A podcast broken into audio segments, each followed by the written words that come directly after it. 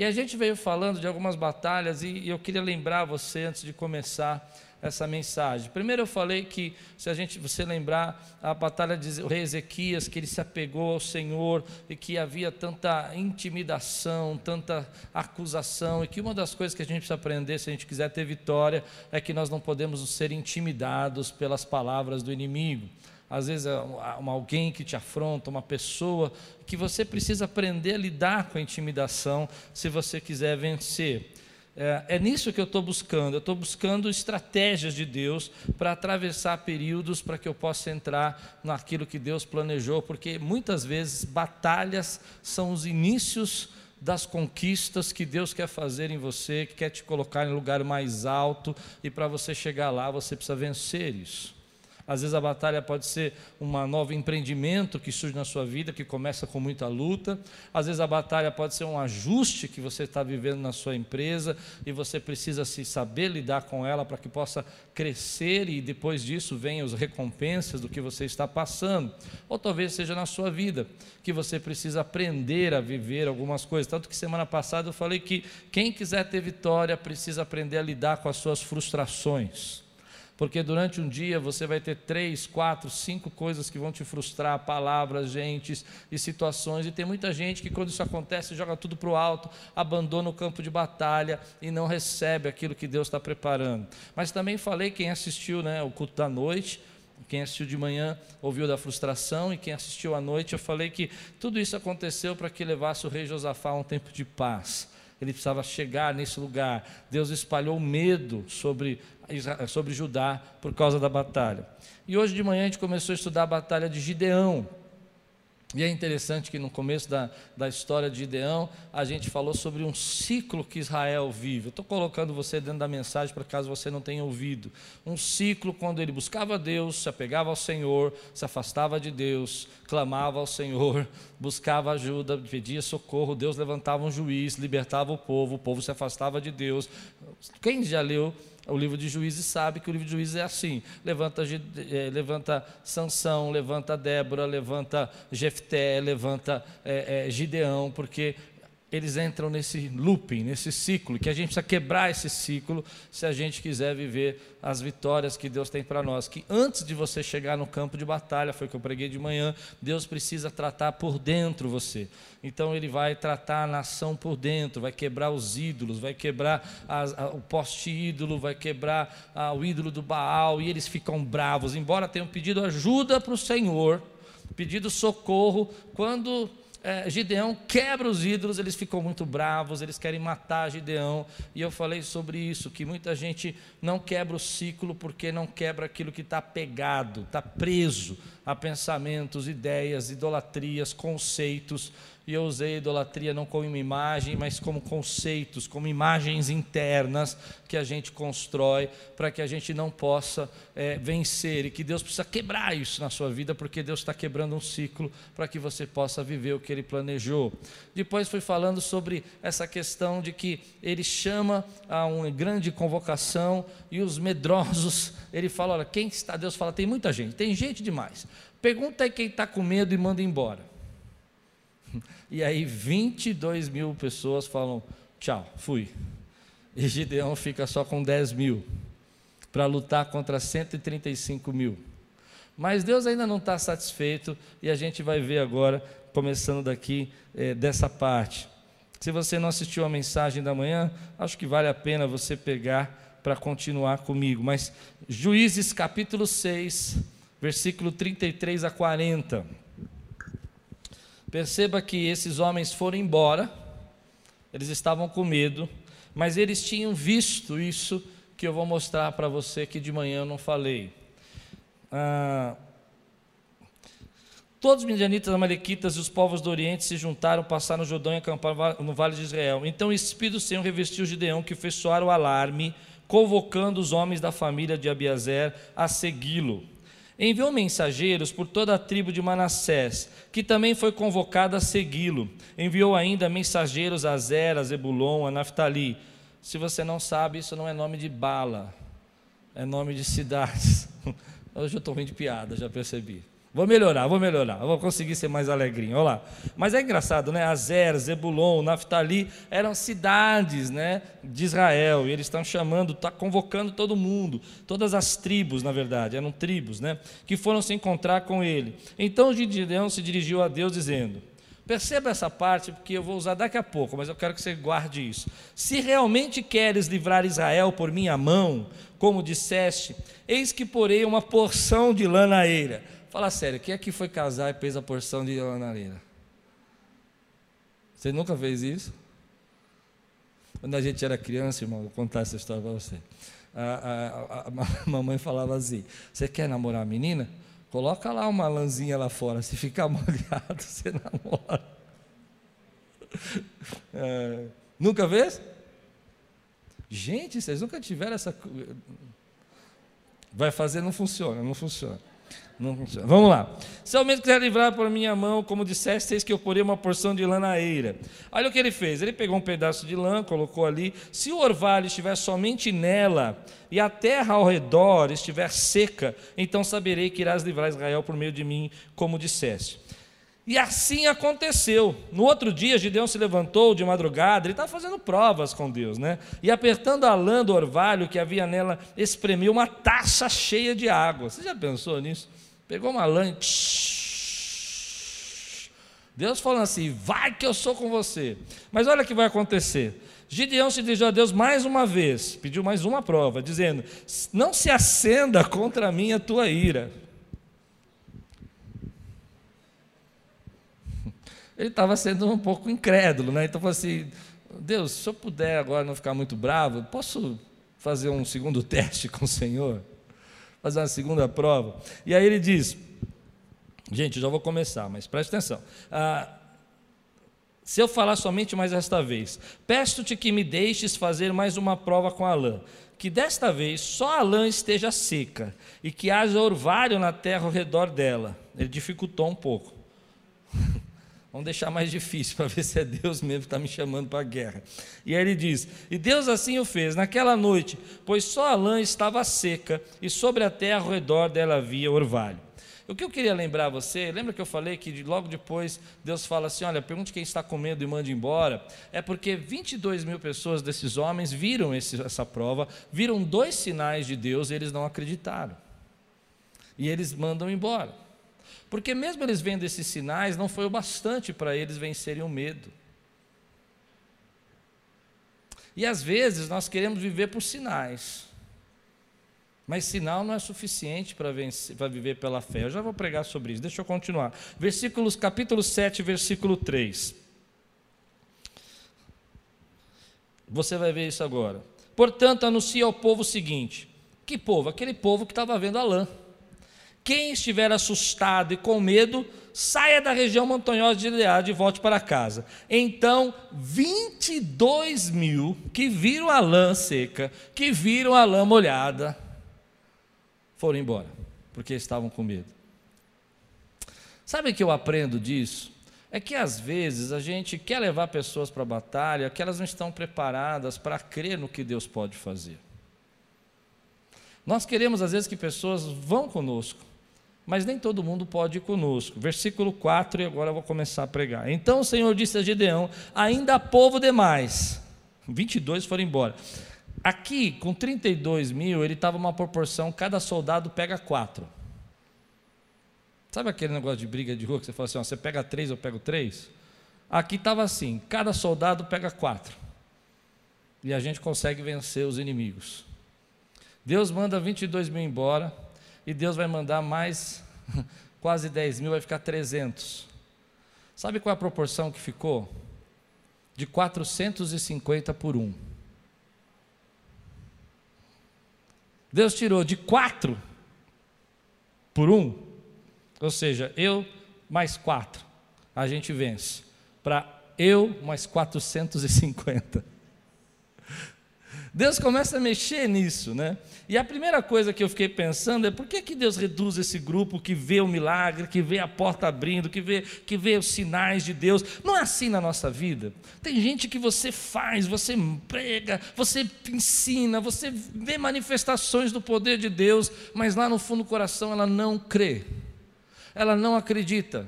Você ensina aquilo que é verdade, você mostra para ela aquilo que ela tem que fazer da vida dela, mas ela não consegue acreditar ela não consegue tomar posse daquilo que Deus está falando para ela. E aí vem no meu coração que às vezes você está tentando levar para a batalha gente que não quer ir. Você está tentando levar com você para a conquista gente que não quer conquistar. Que não importa o quanto você mostre que é possível, o quanto você mostre que Deus está falando, que simplesmente eles não vão eles não querem tentar, e você fica bravo, e você deixa essas pessoas desistirem, fazerem você desistir do propósito que Deus tem para a tua vida. Eu, eu, eu, vejo isso às vezes, querido. Você vem e diz assim: olha, Deus está falando conosco que nós temos que avançar nesse tempo. E eu creio nisso, meu irmão, que eu vou pregar agora. Eu creio que Deus está abrindo uma janela de oportunidade. Que tem gente que vai ser salva nesse tempo. E que nós nunca tivemos uma oportunidade de entrar em tantas casas como agora. Mas tem pessoas que vão estar com medo. E não é por isso que você vai parar. Você vai continuar declarando a palavra de Deus para a tua vida, porque você crê no que Deus está falando dentro do seu coração. Tem pessoas que não importa a quantidade de sinais que elas vejam a seu favor, elas não vão acreditar no que Deus pode fazer em você. E é interessante que nenhum momento da Bíblia, eu conheço nenhuma história, Deus quis convencer essas pessoas. Você não crê? Você não acredita? Então não vá, fique sem. Mas se você acredita, entra com toda a tua força, porque eu tenho vitória para você e eu estou te dando sinais. Eu não sei se eu estou conseguindo ser prático agora, eu quero ser prático. Às vezes você vai recebendo sinais de Deus. Olha, eu vou colocar coisas práticas da minha vida. Eu me lembro que quando eu fui comprar minha casa, Deus colocou sinais que eram difíceis, era quase impossível eu não tinha a reserva necessária, mas Deus foi colocando sinais que eu tinha que ir naquele caminho. Embora esses sinais fossem claros para mim, às vezes não é claro para todo mundo. E aí chega um momento que você fica com medo de entrar. É aquela hora que você fala: Bom, Deus me deu um sinal, Deus me deu dois sinais, ou eu entro ou não entro. E aí você quer que outras pessoas acreditem no que você está fazendo, mas elas não podem acreditar porque elas não foram preparadas para viver aquilo que Deus preparou para você. Se você está entendendo, diga amém por isso, meu irmão, entenda isso. Você fica incomodado. Então a palavra de Deus fala assim: desça as águas. Olha o versículo 5 e 6. Vamos correr um pouquinho. Desça, Gideão fez com que o mar descesse as águas. Pulei o versículo 4, né? Versículo 4: Então o Senhor disse a Gideão: Ainda há povo demais, faça descer até as águas, e ali eu os. Eu o quê? Provarei. Deus fala o seguinte, sabe? Eu, eu sou daqui, daquela pessoa que eu quero levar todo mundo comigo, mas nem todo mundo está pronto para viver a conquista que Deus tem para nós. Forte isso, né? A gente quer levar todo mundo com a gente, mas nem todo mundo está pronto para ver o tamanho do milagre que Deus quer fazer na tua vida. Você quer levar todo mundo, mas nem todo mundo está pronto para ver como Deus pode te abençoar. E elas não vão acreditar. E elas vão ficar com medo. Elas vão dizer que você é louco. Olha, não dá. E a coisa ainda vai piorar, porque Deus vai reduzir ainda mais. E aí Deus vai falar aqui, ó, eu vou os provar. Por que, que Deus vai provar? Porque Deus vai separar. Tem um tipo de gente, querido, tem valentes que são separados por Deus para serem levados com você naquilo que Deus planejou na tua vida. E não é todo mundo que vai. É triste dizer isso, mas Deus vai reduzir o grupo. Por que, que Deus vai reduzir o grupo, querido? Porque às vezes nós estamos esperando que pessoas acreditem, que gente nos apoie, mas não precisa de tudo isso, não, que você precisa da palavra de Deus, e se Deus está falando que Ele está com você, Ele está com você. Eu oro para que Deus levante nessa noite 300 valentes aqui. Não precisa ter 3 mil valentes, 300 valentes. Que clamam, que adoram, que oram, que buscam, que desejam a presença de Deus, que acreditem nos sinais que Deus tem feito a essa igreja e que por isso se levantem para pregar o Evangelho, para falar do amor de Deus, porque esses 300 valentes vão abalar. Ei, eu quero ouvir você dizer glória a Deus, meu irmão. Então você começa a ver aquelas pessoas indo embora. Eu fico imaginando Gideão vindo. Olha, 35 mil, 4 dá, né? Acho que 4 é, é forte. Acho que você segura 4. Né? Eles não são tão fortes assim. Agora, ele está dizendo que eu vou com 300 para segurar 450 cada um. É mais difícil de acreditar. Mas olha que interessante. Eu gosto de falar essa palavra. Meu querido, não fique preso porque você acha que está sozinho. Se Deus está do seu lado, você sozinho é maioria. Se Deus está do seu lado, meu irmão. Quanta gente, a gente fica falando, eu escuto gente falando assim: ah, se minha casa acreditasse em mim, se meus pais acreditassem em mim, não importa se eles acreditam em você, não acreditam, importa se você acredita que Deus está com você nesse momento. Se você acredita, levanta a tua mão, dá glória a Deus.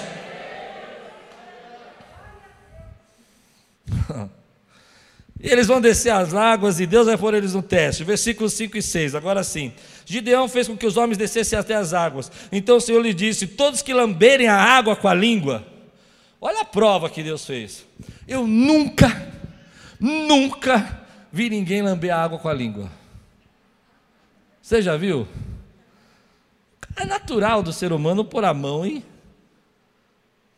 O que, que o texto está dizendo é que eles tinham que chegar até a beira do rio lá como faz o cachorro se dobrar e começar a lamber. O número dos que lamberam, claro, claro, levando a mão à boca, foi de 300 homens. Todos os outros se ajoelharam para beber a água, que nem cachorro. O que eu penso é que Deus está falando assim: olha, eu tenho pessoas que são diferentes. E eu vou usar essas pessoas diferentes para trazer as conquistas que você tem. Elas não são comuns, elas não são iguais do que você imagina, mas eu posso usar essas pessoas para trazer a vitória para você. Parece pouco, mas vai ser bastante. Parece pouco, mas eu vou fazer com que essa proporção de 4 por 400, de 1 por 450 não seja suficiente para parar você. Sabe, querido, há momentos da nossa vida que nós estamos numa batalha igualzinho. Você contra 450. A luta começou você contra quatro. E você fala: Não, Deus fiel. Sua dívida era 400 reais. Agora ela se torna 40 mil reais. Você achava que esse problema que você estava passando era três, quatro situações, telefonemas resolveriam. Em quatro dias estaria tudo resolvido. E agora vai demorar uns quatro meses. E aí você começa a pensar que você não tem condição.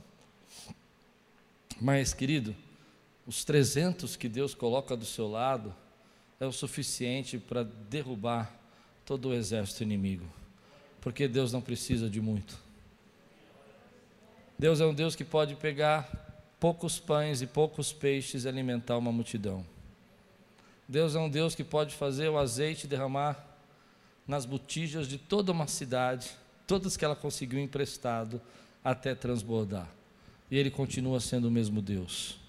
Tem muita gente que se sente triste, sente desanimada, porque acha que está sozinho. Você não está sozinho. Deus colocou as pessoas certas do teu lado que acreditam no que Deus pode fazer na sua vida. Como eu aprendi isso nesse tempo? Quanta gente está com a gente aqui, crendo, declarando, sabe, falando da palavra. Gente que não pode vir, que está assistindo pela internet, mas que não pede, pede um culto, que declara a palavra do Senhor. Nós não estamos sozinhos. Deus tem levantado os valentes que estão lutando conosco. Às vezes ele é um amigo, às vezes ele é um pastor, às vezes ele é um conselheiro, às vezes é alguém que você conhece até meio que de por distante, mas que fala com você através da palavra de Deus. Deus tem separado aqueles para trazer a vitória na tua vida. Você crê nisso? Então, às vezes você fica triste, você fala: "Ai, Deus, estou sozinho. Ninguém quer fazer. Eu vou fazer uma brincadeira aqui, porque eu escuto isso, tá? Mas eu não penso nisso. Não acredito nisso. Pastor, as pessoas não vão voltar mais. Depois disso, tem muita gente que não vai voltar. Eu não acredito, eu acredito que vão voltar. Mas eu vou dizer uma coisa para você: se eles não voltar, nós temos 300 para ir buscar. Eles não entenderam o que eu falei. Eu vou repetir. Eu acredito que muita gente quer voltar, ainda está com medo, mas vai voltar. Mas se eles não voltar, tem uns 300 para ir buscar? Tá quase bom, né? Eu acho que eu preciso repetir, pega fogo, não pega? Vou tentar pôr gasolina. Se não voltar, tem 300 aqui que vai buscar, levanta a mão e diga eu. A gente às vezes fica triste, fica preso com isso, porque a gente acha que tem pouca gente, querido. Vai para cima com o que Deus tem colocado na tua mão, porque a vitória é do Senhor. Diga comigo, com poucos ou com muitos? Ele pode fazer. Ele pode fazer. É meio angustiante. Eu me lembro uma vez aqui na igreja, logo que nós mudamos para o prédio da igreja da criança, que algumas pessoas começaram a sair da igreja. E foi uma fase difícil para mim, porque é, eu não esperava. A gente estava com uma igreja já crescente, umas 200 pessoas, bem animado, bem fervorosa, e nós mudamos para um prédio maior, que era bem maior do que o nosso prédio. Na época, o aluguel duas ou três vezes mais caro, duas vezes e meia mais caro. E, e aí o que acontece? Aqueles irmãos que eram os irmãos que vamos dizer assim, que dizimavam, que estavam mais preocupados, que inclusive foram os que falaram: vamos, vamos, vamos alugar, é de Deus. Dois meses depois que a gente estava reformando, eles começaram a ir embora. E eu recebi uma ligação que era muito engraçado.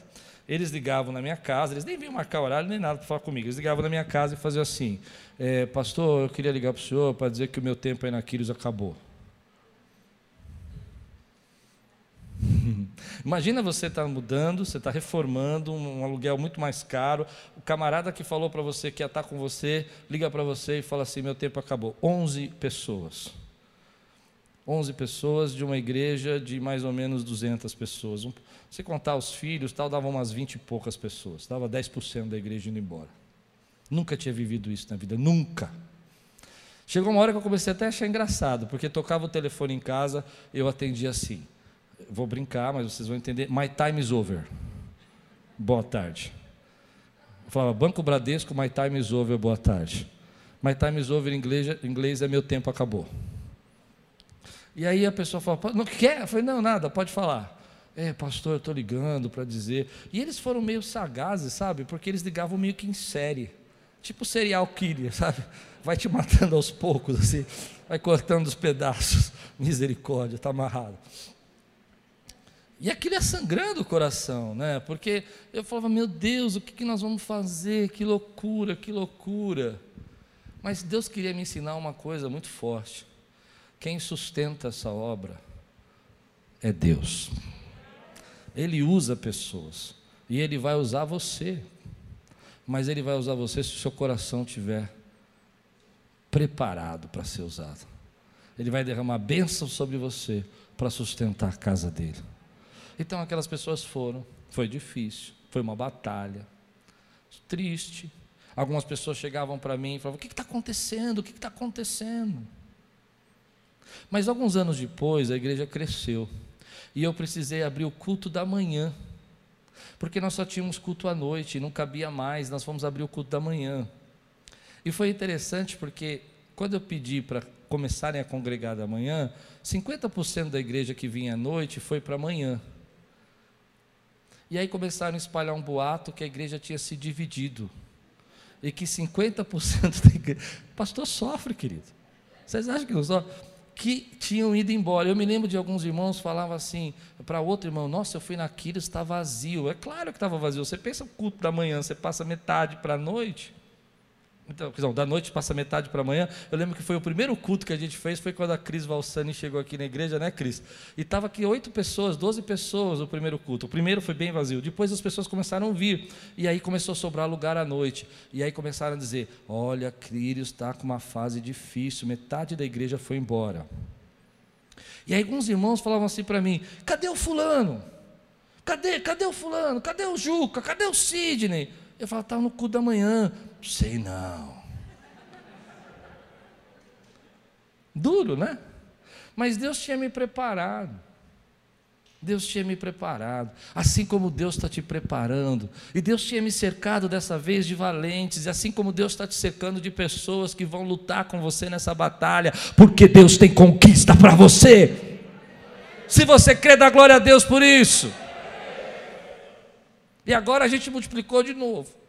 Tem dois cultos de manhã. E eu escuto de manhã. Hoje o irmão querido estava triste. Ele falou, pastor, está tão vazio agora na igreja, né? Ai, que dó, né? Eu falei, mas tem dois cultos. Eu entendi. É porque a gente não consegue ver isso.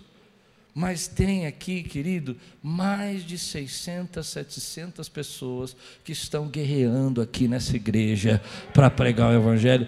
E fora duas mil que estão lá na internet guerreando também. Quem pode dizer amém por isso, orando, intercedendo? Dá um glória a Deus aí, igreja. Aleluia! Deus é bom. Vamos lá. Ô oh, glória! Quem está sentindo a presença de Deus aí? Dança como Davi. Ninguém está sentindo. Vamos lá, olha comigo aqui. Versículo 9 a 15. Naquela mesma noite o Senhor lhe disse: Gente, vamos se preparar. Levante-se e ataque o arraial, porque eu entrega, entreguei nas suas mãos. Olha que coisa linda, chegou a hora. Olha, Gideão, chegou a hora. Você vai ficar livre desses midianitas que roubam as suas plantações. Você vai ser liberto dessas pessoas que te humilham, que arrastam todas as coisas boas que você planta. E Deus vai te dar a vitória. Aleluia! Se prepara, se levanta, vai para o ataque. Eu estou quase conseguindo uns 20. Até o final da pregação, acho que tem uns 20 que vão comigo. Olha o que diz aqui: Desça o ganhar do seu com, com 300. Agora, olha que interessante. Agora o que Deus vai dizer? Eu entreguei nas suas mãos. Se você ainda estiver com medo, Gideão estava com medo ainda. Ele começou com medo lá no lagar, ele está com medo ainda. Olha a misericórdia de Deus. Ele fez assim: ah, desça ao arraial com o seu ajudante, pura e ouça o que eles dizem. Então você ganhará coragem e atacará o arraial. Olha como Deus é bom. Deus vai dar uma injeção de coragem. Você não acredita mais. Ele já te deu um sinal, ele já te deu dois sinais, e você ainda não acredita. Deus ainda vem na sua misericórdia e fala: Gideão, você está com medo ainda, né? Eu fico imaginando essa história, posso, posso dramatizá-la? Eu fico imaginando Deus falando assim: Gideão, chegou a hora, você vai ser agora, vai libertar esse povo, é o seu momento, esse é o teu tempo. Aquela música tocando, pam, pam, pam, pam.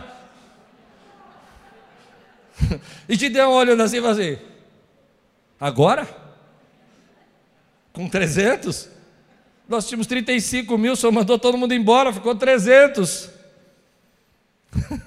e aí, olha que interessante. Deus fala: então vai lá, vai escutar. Olha o que vai acontecer. Gideão desceu até a vanguarda do arraial com seu ajudante, a vanguarda, né, a parte da frente, pura. Os midianitas, os amalequitas e todos os povos do Oriente cobriam um vale como uma nuvem de gafanhotos. Os, os camelos deram, deles eram uma, uma multidão inumerável, como a areia que está na praia do mar. Você já imaginou a quantidade de gente que tinha ali? E quantos Gideão tinha? 300. Os camelos deles eram uma multidão. Quanto, perdão, pulei. É, quando Gideão se aproximou, eis que certo homem estava contando um sonho ao seu amigo. Ele dizia: Tive um sonho. Eis que um pão de cevada vinha rolando dentro do arraial dos midianitas. Um sonho engraçado. Ele sonhou que um pão vinha rolando bateu contra a tenda de, de, maneira que esta caiu e se virou de cima para baixo e ficou estendida no chão. O amigo respondeu: Isto não é outra coisa a não ser a espada de Gideão, filho de Joás, homem israelita. Deus entregou nas mãos dele os midianitas e todo este arraial. Quando Gideão ouviu o relato desse sonho e o seu significado, adorou a Deus. Voltou para Arraial de Israel e disse: Levante-se, porque o Senhor entregou Israel dos midianitas nas mãos de vocês. Vou fazer uma pergunta para você, se prepara, se você está pronto, fica pronto agora, porque agora Deus quer falar com você. Quantos sinais você precisa para crer? Quantos sinais você precisa para crer? Olha a misericórdia de Deus aqui, Ele está dando mais um sinal. Nós precisamos de confirmação. Gente, eu conheço pessoas que estão tá casadas há 30 anos, perguntando para si ainda: será que essa é a mulher que Deus me deu? Sim ou não é, pastor Carlos, pastor Abel? É verdade ou não é? Eu me lembro um aconselhamento que eu fiz, nem sei quem era. Sentou comigo e falou assim: Sabe, pastor, nós somos casados há 18 anos, mas eu não tenho certeza se essa era a vontade de Deus. Eu falei: Se não era, ficou sendo. 18 anos, rapaz. Não é assim. Tem gente, querido, que precisa de um novelo, mais um novelo, agora um sonho, agora Deus me dá um pão, agora o Senhor fala comigo através de dez profetas, mas eles têm que vir rodopiando, da direita para a esquerda, que se for para a esquerda é do mal. Quantos sinais? Quantos sinais! Meu querido, você está aqui na igreja, Deus falando. Deus... Olha, como eu vivo isso. Gente abençoada, sendo transformada, casamento sendo reconciliado. Eu não sei se Deus existe. Você deve conhecer alguém assim. Você deve conhecer alguém que já recebeu centenas de sinais de Deus, mas ainda está com medo, ainda não acredita, ainda não põe o pé na água, ainda não se levanta para a batalha. Mas na misericórdia de Deus, Deus vai dando esses sinais para nós, mas chega uma hora, querido, que você fica, me perdoe a expressão, não quero escandalizar você, viciado em sinais. Só mais um. Ó, eu vou na padaria. Se o café estiver quentinho. Vocês estão rindo de mim ou vocês estão rindo porque isso é um fato? É um fato. Meu querido, como eu vejo as bênçãos de Deus nesse tempo. Como eu vejo as bênçãos de Deus nessa igreja, nesse tempo. E quando eu falo igreja, eu não estou falando do prédio, eu estou falando de você. O que eu contei de testemunhos nesse tempo, o que eu contei de testemunhos aqui, de gente me escrevendo e falando: olha, fui abençoado, eu fui abençoado. Meu querido irmão, que sinal você precisa para ver que Deus está com você? Você pediu um novelo, Deus deu um novelo. Ah, mas pastor, só tem que entender que é pouca gente. Eu entendo, mas com poucos ou com muitos, Deus é poderoso para fazer na tua vida. Pastor, mas a batalha está muito grande, eu entendo, mas você está sendo preparado, está sendo forjado por Deus para vencer essa batalha. Você já passou por outras lutas como essa e venceu, e vai vencer mais essa. Se você crê, fica de pé no teu lugar e diga assim: Eu não preciso mais de sinais. Eu sei que Ele me ama. Ah, não, meu irmão, baixa só um pouquinho a máscara e olha para o céu, não olha para frente e diz: Eu não preciso de sinais.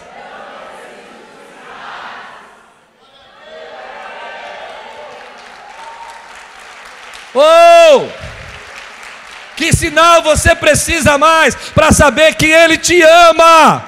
Ele te tirou do buraco, te arrancou das garras de Satanás, te trouxe libertação, restaurou a tua casa, restaurou. Se eu estou pregando para alguém, vai levantando a mão, vai dizendo: sou eu, sou eu. Tirou você, querido, do mal e disse: Eu sei que eu sou teu Deus. Recebe essa prova, recebe mais essa.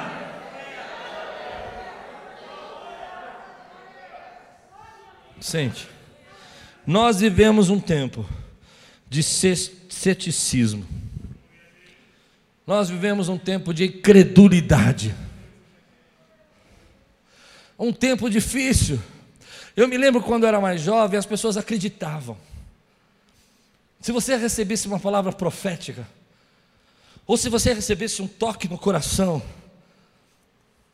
sabe, coisa simples. Não precisava ter raios e trovões e, e shows pirotécnicos. Deus falava no seu coração. E naquele tempo as pessoas acreditavam. Vinha uma palavra de Deus na palavra. Eu me lembro quando eu estava ouvindo uma pregação do falecido pastor Davi Clava, eu jovem, sentado, perdido, meio desviado, desigrejado. E eu ouvi uma pregação assim. E falou Deus pela segunda vez a Jonas: Filho, Deus está falando com você. Não há multidão de gente lá, falando com você pela segunda vez. Vai fazer o que Deus te mandou eu levantei, acreditei e fui para o seminário. Porque eu não queria ir para o seminário. Vivi um tempo, querido, onde as pessoas acreditavam. Acreditavam no que elas aprendiam, acreditavam no que elas liam na Bíblia. Você lia a palavra de Deus e você escutava lá Deus falando que Ele te ama, e você falava, Amém, eu sei que Ele me ama. Mas hoje nós vivemos um tempo completamente diferente disso. Um tempo onde, por mais que as pessoas ouçam, por mais que as pessoas entendam, elas não conseguem acreditar. Vivia um tempo que a gente acreditava na família. Você lembra desse tempo? Que acreditava, querida, nos pastores. Acreditava na palavra. Quando você lia a Bíblia, você falava: a Bíblia é a palavra de Deus. Você viveu esse tempo? Você consegue recordar? Um tempo onde que a gente é, olhava para as pessoas, para as autoridades, acreditava nas autoridades, acreditava nos, no, no, até nos políticos. É duro, mas acreditou. Houve um tempo, querido, que você acreditava nas autoridades. Você ia no médico, você acreditava no que o médico falava. Hoje a gente não acredita em mais nada. Mais nada. O problema disso é que a gente fica vivendo e escolhendo no que crer e não tem fé. E não tem fé para entrar naquilo que Deus está chamando você para fazer. Você precisa de outro sinal, você precisa de que alguém fale, mas mesmo assim, você não consegue acreditar que Deus está falando com você. Mas eu queria dizer uma coisa para você muito simples. Você precisa crer se você quiser ter vitória na tua vida. Você precisa crer. Eu entendo esse ceticismo, há muita dúvida, há muita coisa sendo feita, muita coisa que a gente não conhece, eu compreendo, eu, eu, eu vivo isso também, mas uma coisa que eu quero preparar você para essa batalha e para você ter vitória é que não tem vitória se você não crê no que Deus está falando com você. Se você não crê que você é abençoado, se você não crê que você é árvore plantada junto a ribeiro, que dá o seu fruto no tempo certo, cujas folhas não murcham e tudo quanto faz, você precisa crer. Aqui é uma questão, querido, que às vezes nós ficamos pedindo sinais para Deus e Deus está dando sinal, é esse o caminho, mas você não consegue entrar pelo caminho, porque você olha a quantidade de pessoas que estão com você, você olha quem acredita em você, você olha o, o tamanho do problema que vem pela frente, e aí você trava tudo aquilo que Deus quer fazer na tua vida. Eu sei, que às vezes, eu, eu creio nisso, às vezes a gente dobra o dinheiro e fala, Deus, fala, mostra para mim que esse é o caminho. Mas quando Deus mostra, meu irmão, eu vou dizer uma coisa para você: se você quer ter vitória, vá para o campo de batalha e acredite no que Deus falou para você. Porque tem muita gente que nesse ceticismo não consegue entender que a sua fé está sendo derrubada. Você não acredita que Deus guarda você, você não acredita que Deus cuida da sua família. Eu não estou dizendo que, a gente não corre riscos, que a gente não tem problemas. É evidente que nós temos problemas, que cristãos não sofrem, cristãos sofrem, mas eu creio, querido, que nenhuma arma forjada prevalecerá contra mim, segundo a palavra de Deus. Eu creio, querido, que eu não posso aumentar um, um dia na minha vida se não for a vontade do Senhor e se Ele não me guardar. Quem crê no que eu estou dizendo aqui, meu irmão? Eu creio que a Bíblia diz, querido, que fui moço e hoje sou velho, mas nunca vi, nunca vi, nunca vi, nunca vi. Eu vou repetir que você não entendeu: nunca vi um justo mendigar o pão. E aí o ceticismo não é bem assim. Porque eu tinha um primo, irmão, parente do avô, e ele passou dificuldade. Eu não estou dizendo que a gente não passa dificuldade, eu estou dizendo que Deus faz o sobrenatural. E o ceticismo diz para você não crer no sobrenatural de Deus. Quem recebe essa palavra aqui? Que eu acho que agora você está entendendo. Quanta gente, querido, não consegue ter uma mudança. Porque para ter mudança precisa ter uma decisão. E para ter essa decisão, precisa acreditar. Precisa acreditar. Eu acredito que hoje nessa palavra Deus está quebrando ciclos e começando uma nova fase na tua vida, onde você vai crer. Não precisa de mais sinais. Eu não preciso de sinal que Deus me ama. Eu não preciso de sinal que Deus fala através de mim. Eu não preciso de sinal que Deus está com essa igreja, porque eu vejo a glória de Deus nesse lugar. O ceticismo vem no nosso coração. O que é ceticismo? Esse espírito de dúvida. Não, porque vai, vai, ver um negócio. Não, não acredito, não acredito. Eu, Deus falou comigo. Não, não sei se falou. Mas eu senti no meu coração. Não, mas eu acho que é da minha cabeça. Se você não tem fé, você não tem vitória. Para ter vitória, você precisa vencer o medo. E para vencer o medo, você precisa quebrar esse espírito de dúvida. Eu me lembro de um tempo, querido, que a igreja acreditava acreditava que Jesus ia voltar, acreditava que ia morar no céu, acreditava, querido, que a vida era curta e passageira como uma neblina, mas que nós vivíamos para a glória de Deus. Eu não sei se eu estou pregando para alguém aqui, mas estou pregando para mim. Para mim eu estou pregando. Porque às vezes a gente deixa esse espírito entrar no nosso coração E a gente fica pedindo mais um sinal, mais um sinal.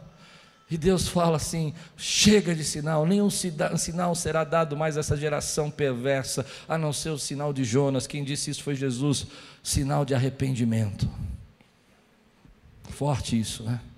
Porque a gente fica provando Deus, provando Deus, provando Deus. Outro dia, um amigo faleceu, e eu fiquei triste. E eu falei: Deus, não gostei não. O cara era seu, o senhor não podia deixar ele falecer. Como é que o senhor dá uma dessa e deixou na mão agora? E Deus falou no meu coração: Você sabe o futuro dele? Você sabe quantos dias ele tinha de vida? Você sabe o que acontecer semana que vem na vida dele? Você sabe onde ele está agora? Você pode discutir comigo? Eu falei: Tá bom, Deus, pega leve, só estava conversando.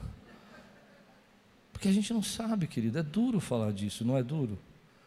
Mas a gente tem uma certeza que tem que ser do nosso jeito, e você não sabe do que Deus está te livrando, do que Deus está te guardando. Você precisa tomar uma decisão. E uma decisão muito simples. Decida crer. Decida crer. Eu quero que você diga assim comigo, se você está pronto e cheio do Espírito Santo. Eu decido crer no que Jesus fala. Porque nesse tempo vai ter muita gente que vai dizer. Tem uma série no meu coração, não sei se eu vou pregar quando a semana que vem eu acabo essa de batalha. Eu queria pregar uma série, mas eu não sei se eu vou conseguir fazer. Eu estou orando por ela, que é uma série. O que Jesus disse e você não sabe? Porque tem muita gente que fala coisa que Jesus não disse e não fala o que Jesus disse. Entende isso que eu estou dizendo? E por que, que eu falo isso? Porque nessa geração a gente precisa decidir crer. Eu não sei o que Deus vai fazer com a minha vida. Eu não sei qual é o futuro que Ele tem para mim, mas eu decido crer que Ele me ama e que Ele tem cuidado da minha vida. Você pode dizer amém por isso que eu estou dizendo, meu irmão? Eu não sei, querido, eu, eu, creio, eu tenho uma expectativa dentro do meu coração e eu sei que coisas boas estão vindo, mas ainda que Deus tenha outros planos para mim, eu creio que tudo que é bom, tudo que é perfeito, tudo que é agradável, tudo que tem boa fama, vem do Senhor. Eu creio, querido, que Ele continua sendo o meu Senhor, o meu pastor, e de nada vou ter falta. Quem pode dizer amém por isso, querido? Então você fica precisando de sinais e sinais nesse tempo. Não, mas veja bem, a igreja, olha o que aconteceu com aquela mulher, olha com aquela pastora. Eu não preciso de sinais, porque a minha vida já é um sinal. Eu sei de onde ele me tirou, eu sei de onde ele está me colocando agora. Quem pode dizer glória a Deus? Você não viveu um dia na minha casa quando eu era criança para você saber o que, que Deus teve que fazer naquela casa para eu estar aqui hoje pregando para você. Então não preciso de sinais para dizer para você que o meu redentor vive, ele é verdadeiro. Paulo disse isso: trago as marcas de Cristo no meu corpo. Você traz as marcas de Jesus na sua vida. Quanta gente já tentou abalar a tua fé, quantas pessoas já tentaram fazer você não acreditar, e você ficou ali machucado, mas você falou: Deus, eu sei que o Senhor é real. Sabe por quê? Porque você decidiu crer, você decidiu crer que Ele é poderoso, que com 300 para derrubar uma multidão, um exército inteiro, você decidiu crer e dizer: Eu não sei porque eu tinha que passar por isso mas eu sei que meu Deus sabe como eu saio desse vale da morte, Ele sabe o caminho, Ele sabe como eu faço para chegar do outro lado dessas águas turbulentas. Quem decide crer aqui, levante sua mão, diga eu decido crer. Há um tempo, querido, que a gente simplesmente decidia crer, não tinha condição, não tinha como fazer as coisas, não tinha estrutura, simplesmente nós dizíamos: Ele é real. E milagres aconteciam. Milagres aconteciam. Quando uma igreja decide crer no tempo de ceticismo, ela está indo contra tudo aquilo que ela está ouvindo a semana toda na internet. Porque a semana toda você está sendo bombardeado. Não crê nisso, não crê naquele, não crê no médico, não crê na vacina, não crê na vacina, não crê não sei no que. Eu não sei, o tempo todo, querido. Mas uma coisa eu vou dizer para você: eu creio que o Senhor vai nos tirar e vai nos levar para fora do vale da sombra da morte. Quem crê, diga glória a Deus por isso, meu irmão. Você precisa de sinais ainda. Você precisa de sinais para crer que Deus está com você. Você precisa de sinais para acreditar que Deus está falando com você. Quanta gente precisa de um sinal, mais um sinal, Deus, mais um sinal. Porta se abriu, as coisas aconteceram, elas estão indo, gente vai sendo agregada. Mas não, Deus, eu não tenho certeza que isso é para. Será que o Senhor está falando comigo? Querido, recebe a palavra e decida crer. Eu conheço uma pessoa que uma vez veio falar comigo. Ela estava comprando um apartamento. E Deus foi dando sinais para ela do apartamento ela não tinha o dinheiro, o dinheiro apareceu, a negociação foi feita de uma maneira como ela queria, ela tinha orado para que alguns sinais na negociação acontecessem, todos os sinais aconteceram, e no final ela disse assim: Mas eu não comprei, não, pastor. é, eu não comprei, não. Eu falei: Como assim você não comprou? Comprei, não. Comprei, não, um negócio muito grande, sabe? Você já viu gente fazer isso? Eu já vi. Gente que, apesar de tudo que Deus fala, decide não acreditar. São como aqueles que, no campo de batalha, antes de chegar ao campo de batalha, viram o novelo seco, viram o novelo molhado, perdão, molhado depois seco, e ainda assim disseram: estou com medo, vou embora. Fui. Mas aí Deus, na sua misericórdia, vem dando esses sinais, mas chega uma hora que você precisa ir para o campo de batalha, querido. Eu não sei se você entende. Chega uma hora que você tem que assinar o contrato, chega uma hora que você tem que posicionar, chega uma hora que você tem que pôr o pé na água. Não dá para viver de sinal o tempo todo. Só mais um, só mais um. Eu me lembro que quando eu aluguei, alugamos esse prédio, eu não queria alugar, né? Vocês lembram disso? E eu fiz um sinal. O primeiro sinal é que tinha que dar para fazer uma arquibancada. Eu tinha visto uma igreja, e aí, na época, fizemos o projeto e dava para fazer uma arquibancada. Primeiro sinal. O segundo sinal, o proprietário queria 36 mil reais e eu queria pagar 23. Na verdade, eu queria 21, mas com 23 eu fechava. Então o proprietário sentou na sala, e um senhor, uma benção, obrigado pela fé que o senhor teve em nós, mais do que eu. E olha que eu sou pastor, ele teve mais fé. E ele disse o seguinte: é, eu, não, 36 é o preço tal. Eu falei: não, 36 não dá, eu vou pagar 21. E ele disse: Por quê? Porque é o que eu posso pagar. Ele disse: Não, 21 não dá. E foi interessante que eu pedi um sinal. E aí eu falei, ele falou, não dá. Eu falei, então tá bom, então acabou a reunião. Dez minutos tinham acabado a reunião. Ele falou, mas você é muito apressado, né? Senta aí, vamos conversar. E nós fechamos com 23. Ah, mas vai dando glória, irmão. Mas o, Gideãozinho é, é difícil. Gideãozinho já estou no segundo novelo, tem mais uns quatro que eu vou pedir. Mas chega uma hora que você tem que assinar o contrato. Senão a benção passa. Você tem que decidir crer. Já era um milagre de 36 para 23, não é um milagre? Mas eu comecei a fazer contas. Tem a reforma. Tem o prédio que está destruído. E fui pedindo outros sinais. E Deus foi dando todos os sinais. Os dois maiores foram esses, mas eu pedi mais um. Mais um era uma pessoa específica, que é uma pessoa que eu acredito que é um homem de oração, que ele tinha que falar uma palavra para mim do nada, assim. E essa pessoa chegou para mim e falou assim: Olha que bênção que você vai alugar esse prédio. Deus está nesse negócio. Sem eu perguntar. Eu falei, Sabe, às vezes Deus vai lhe dando sinais, mas você tem uma hora que você tem que dizer: Eu decidi acreditar. Não vai ser fácil, mas eu vou para o campo de batalha.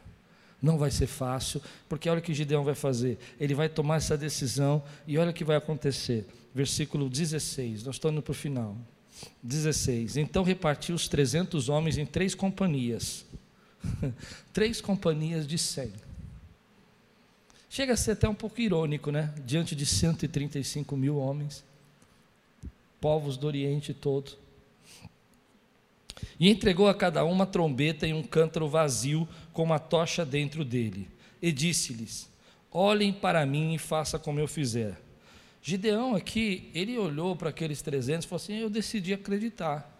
E ele vai para o campo de batalha, ele se coloca na frente, divide em três companhias. Quando eu tocar a trombeta, e todos os que comigo estiverem, então vocês também tocarão a sua trombeta ao redor de todo arraial e dirão: Pelo Senhor e por Gideão. Gideão e os homens que estavam com ele chegaram nas imediações do arraial, foram para frente da, do campo de batalha, né, por volta da meia-noite. Pouco tempo após a troca das guardas, tocaram as trombetas e quebraram os cântaros. Pá, pá, que tinham nas mãos. Assim as três companhias tocaram as trombetas e despedaçaram os cântaros, seguravam a tocha na mão esquerda e a trombeta na mão direita, e gritavam: Uma espada pelo Senhor e por Gideão. E cada um permaneceu no seu lugar ao redor do arraial. Todo o exército dos midianitas começou a correr, a gritar e a fugir. Ao soar das trezentas trombetas, o Senhor tornou a espada de um, de um contra o outro, e isto em todo arraial que fugiu na direção de Zererá, até bet até a divisa de Abel-Meolá, perto de Tabate. Querido, Deus tem estratégias para nós que a gente não consegue entender.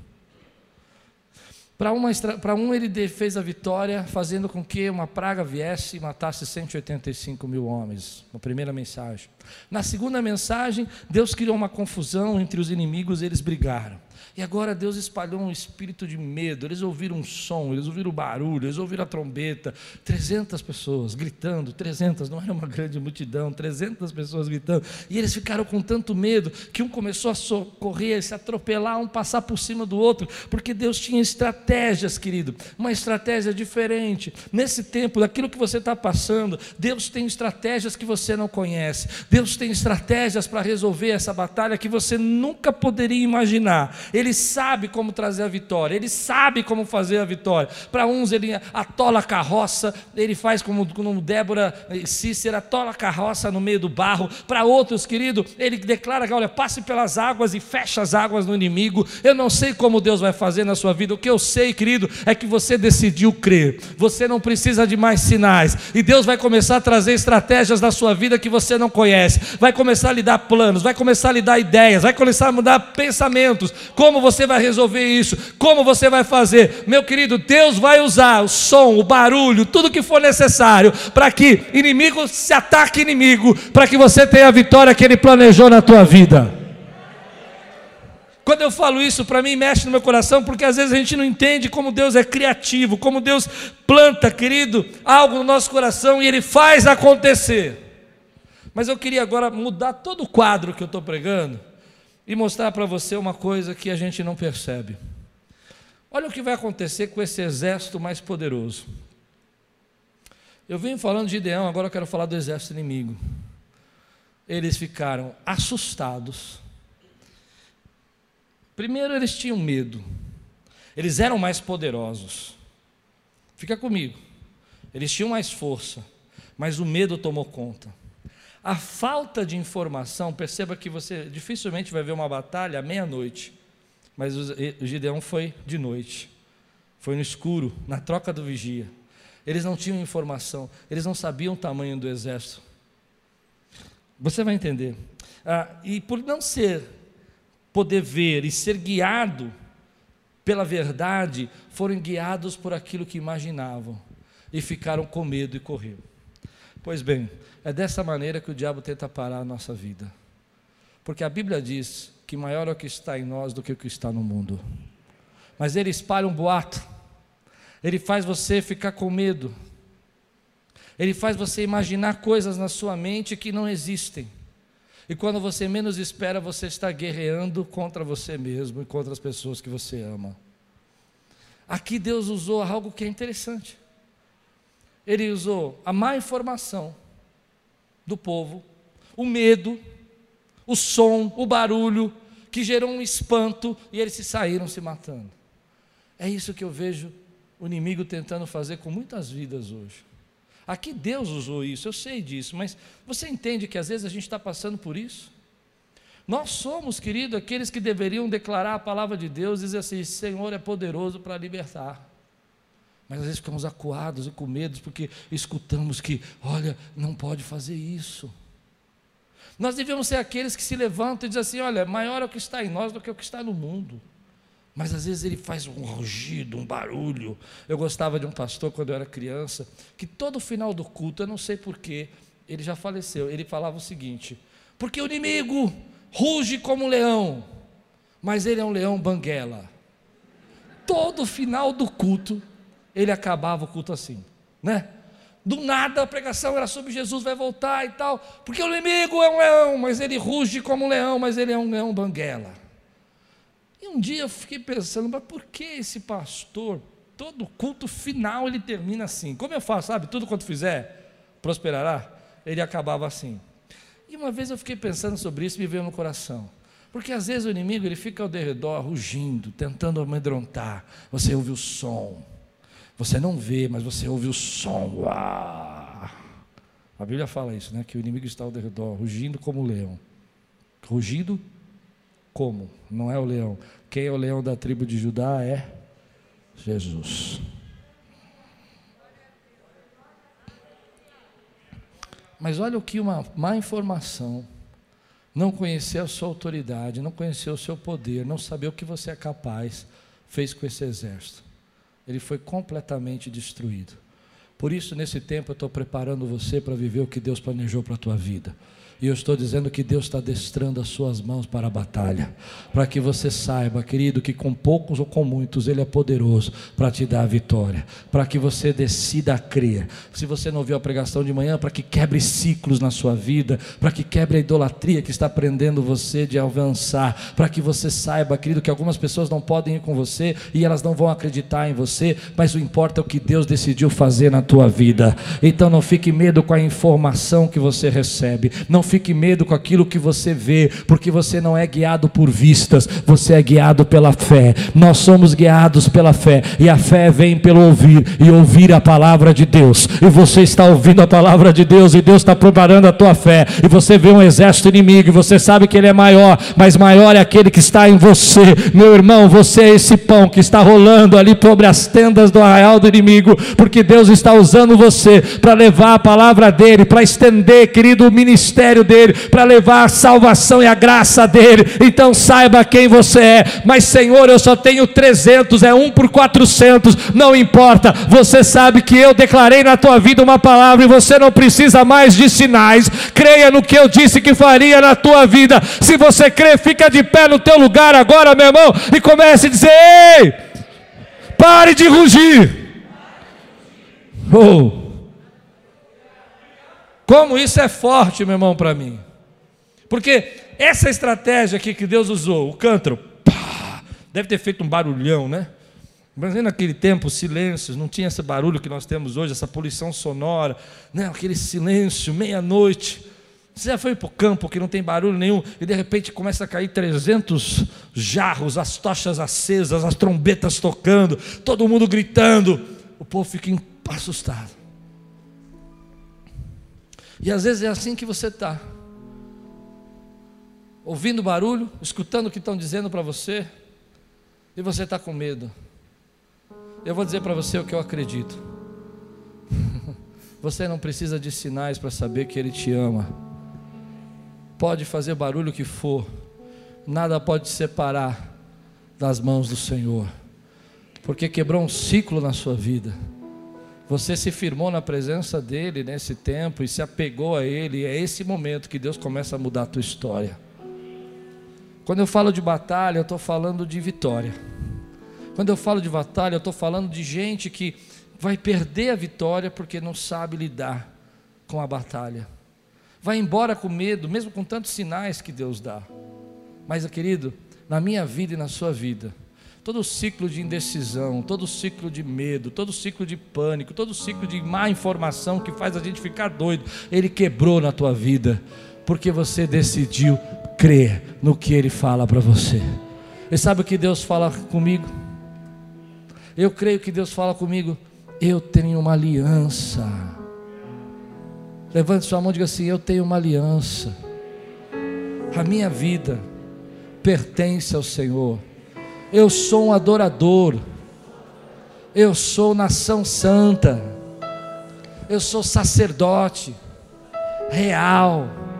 Eu sou aquele que Deus chamou das trevas para a maravilhosa luz. E eu sigo. Eu sou temente. Eu sou adorador do grande eu sou, do El Shaddai, do Todo-Poderoso, do Alfa e o Ômega. Aleluia. Decida crer. Decida crer. Decida crer. Quando eu falei do, da forma como Deus destruiu o inimigo, é porque eu percebo que o inimigo conhece a Bíblia, sabia disso, né? O inimigo conhece a Bíblia. Não conhece? E às vezes ele estuda as batalhas, eu acredito, e, e faz contra a gente as batalhas que a gente não conhece a Bíblia. Então às vezes ele faz barulho, às vezes ele faz um som, entende? Espanta, põe medo, você não está enxergando bem, o que será que está vindo contra você? E é engraçado quando a gente não tem a informação correta, né? a gente fica com medo. Você já andou numa rua escura e aí vem alguém que você não sabe quem é, acelerando o passo atrás de você, e você começa a ficar com medo, e você começa a acelerar o passo para olhar, saber que é um amigo seu. O medo faz isso. Você está com o coração na mão, você vai olhar, oh, é você! Porque você não estava enxergando, você não sabia quem era, mas agora você sabe quem você é. Você sabe, querido, que você é o que a Bíblia diz que é, que você tem o que a Bíblia diz que você tem, e você pode o que a Bíblia diz que você pode. E sabe uma coisa que a gente pode, que a Bíblia diz: clama a mim, clama a mim, e responder-te-ei. Oh, Deus maravilhoso. Você já pensou? Senhor, Criador dos céus e da terra, o Deus que diz: haja luz e houve luz, diz para você: clama a mim e eu te responderei. Anunciar-te-ei coisas grandes coisas grandes. Eu quero que você diga comigo para você guardar coisas grandes que não sabes. Oh, você precisa entender o que quer dizer isso. Você pode clamar a Ele, e Ele vai anunciar coisas grandes que não sabe. Talvez hoje você esteja num campo de batalha que você se sinta com poucas pessoas para te ajudar, se sinta sozinho nessa batalha, achando que ninguém, nem sua família acredita que você pode, mas Deus manda dizer para você, querido, você pode, clama a Ele e Ele vai anunciar coisas grandes que você não sabe. Deus tremendo, Deus maravilhoso. Quem pode dizer aqui? Quem aqui está pronto para abrir seu, sua, seus lábios e dar uma rajada de adoração? Falar algo para Deus aqui, agradecer a Deus, quebrar esse espírito de dúvida dessa época. Aleluia! Oh Deus maravilhoso, Deus. Que Deus maravilhoso.